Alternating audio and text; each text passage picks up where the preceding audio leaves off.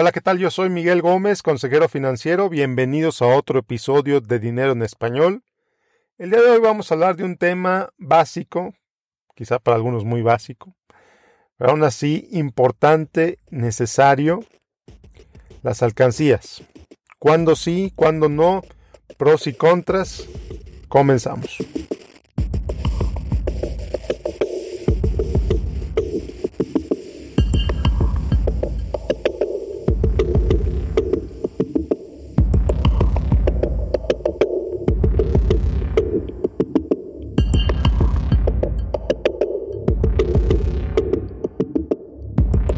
Levante la mano, ¿quién nunca ha tenido una alcancía?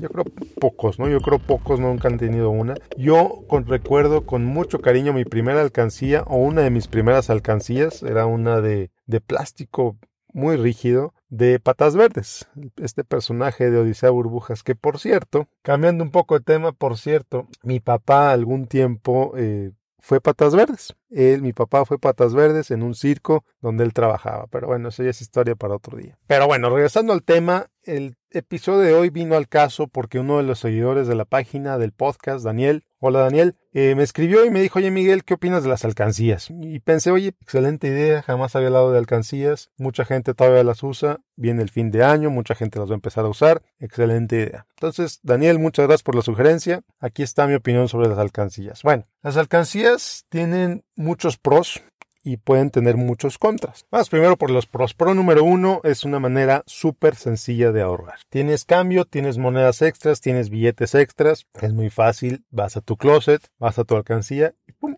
la pones sencillo, sin mayor complicación. Número dos, puedes ver tu progreso. Bueno, el reto este, no sé si lo has visto, se hizo muy popular hace algunos años, resurge cada principio de año, donde tomas un garrafón y ahí le vas poniendo una botella grande y ahí le vas poniendo tus monedas extras de una, de una denominación en particular. Yo tengo un amigo mío que hizo el reto este del garrafón, no sé si fue un garrafón, no sé si fue un bote grande, no lo sé, de las con monedas de 10 pesos, monedas de 10 pesos mexicanas, él vive en México, y con ese dinero él se fue a Perú, con puras monedas de 10 pesos, con ese dinero se fue de vacaciones a Perú. Fantástico. Entonces, si tomas un grande y lo tomas como alcancía, pues puedes ver claramente tu progreso. Aún así, en una botella opaca, en una alcancía tradicional, ¿cómo ves tu progreso? Pues la sientes cada vez más pesada, la sientes cada vez más llenita. Fantástico. Pro número 3 de las alcancías es dinero fácilmente accesible. Y esto también puede ser un contra, porque pues resulta que pues ya vas llenando tu alcancía, ya la vas llenando, ya vas progresando, resulta que algo pasa y te gastas ese dinero. Me acuerdo perfecto la película de Op,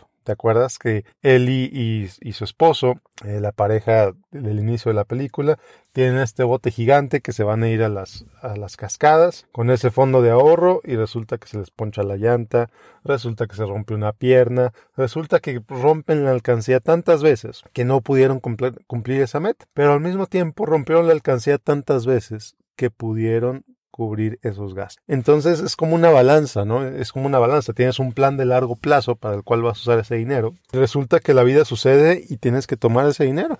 Y lo tomas y lo usas y te lo gastas. Entonces es un pro y un contra a la vez. ¿Cuál es otro contra o un, un contra de usar alcancía? Que no tiene rendimiento alguno. No tiene rendimiento alguno. No tiene no tienes posibilidad de ganar intereses sobre ese dinero. Y ojo, eso puede ser muy bueno, porque no estás tomando riesgos más allá de la inflación.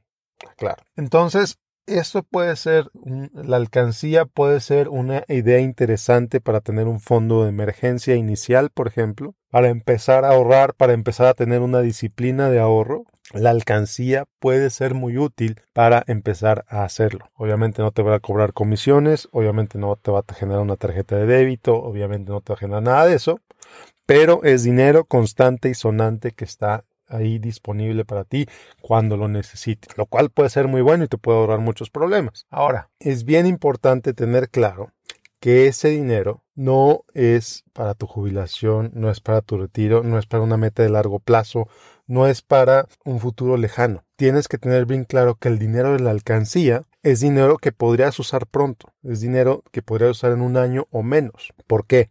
Por la inflación. Ya les he contado un par de veces la historia de mi mamá. Eh, que ahorró y ahorró y ahorró y ahorró los domingos en, sus alcancías, etcétera. Tenía alcancías llenas de dinero cuando era niña. Y resulta que cuando ya se le ocurrió gastarse el dinero, no sé a dónde iba a ir, no sé qué iba a querer hacer con ese dinero. Cuando se le ocurrió gastar ese dinero, resulta que ese dinero, esas monedas, nada más se las podían comprar por kilo. Ya no valían nada. Entonces pasaron años, décadas es posible, no lo sé. En México tuvo épocas de inflación muy alta hace, hace, hace unas, unas, cuantas décadas. Entonces, mucho cuidado con poner dinero a largo plazo, por ponerlo ahí por mucho tiempo.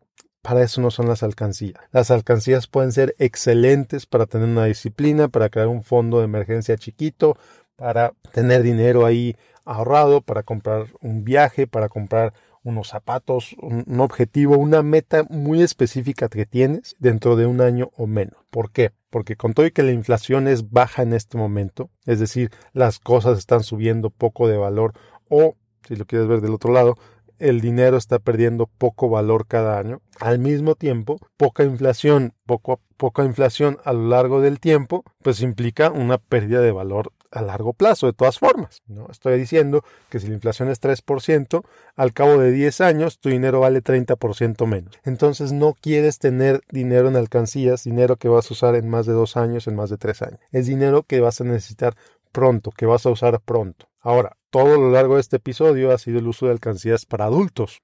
Para los niños es un excelente, excelente vehículo. A los niños no les interesa la inflación, a los niños no les interesan los rendimientos, que podrían empezar a interesarles. Ojo, a partir de cierta edad, los niños deberían empezar a saber sobre rendimientos, sobre intereses, etc. ¿Cuál edad?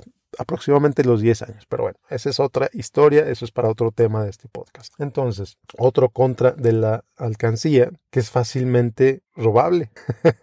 Así como tú puedes acceder a ese dinero muy fácilmente, si alguien se mete a tu casa, si vives en un lugar de alta inseguridad, si alguien se mete a tu casa, se va con tu alcancía sin ningún problema. Si donde vives la, inseguridad no es problema, pues entonces no pasa nada. No, pero para que lo tengas en mente. ¿Suena obvio? Sí, yo sé que suena obvio.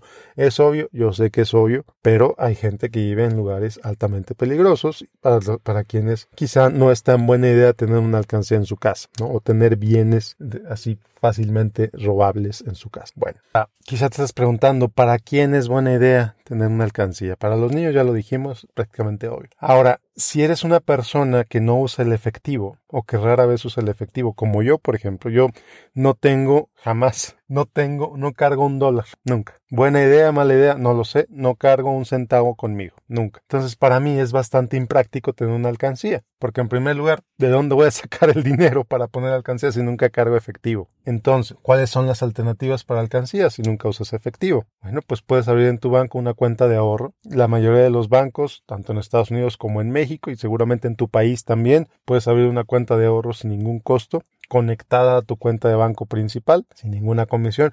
Vas a ganar intereses muy muy poquitos. El interés en las, en las cuentas bancarias en Estados Unidos ronda entre el 0.0 y el 0.01 y el 0.05, o sea, nada. Pero no pones dinero ahí para generar intereses, pones dinero ahí para que tengas dinero disponible en caso de que lo necesites. Es una forma de ahorrar tu fondo de emergencia. Tu fondo de emergencia, como ya lo he dicho muchas veces, tu fondo de emergencia no es para generarte intereses, no es para generarte ganancias, es para sacarte de emergencias. Entonces, bueno, entonces son alcancías virtuales, no es una alcancía real, es una alcancía virtual a través de una cuenta de ahorro que te puede sacar de problemas. Así es. Igual las alcancías físicas, si eres alguien que usa mucho el efectivo, no es mala idea comprar una alcancía.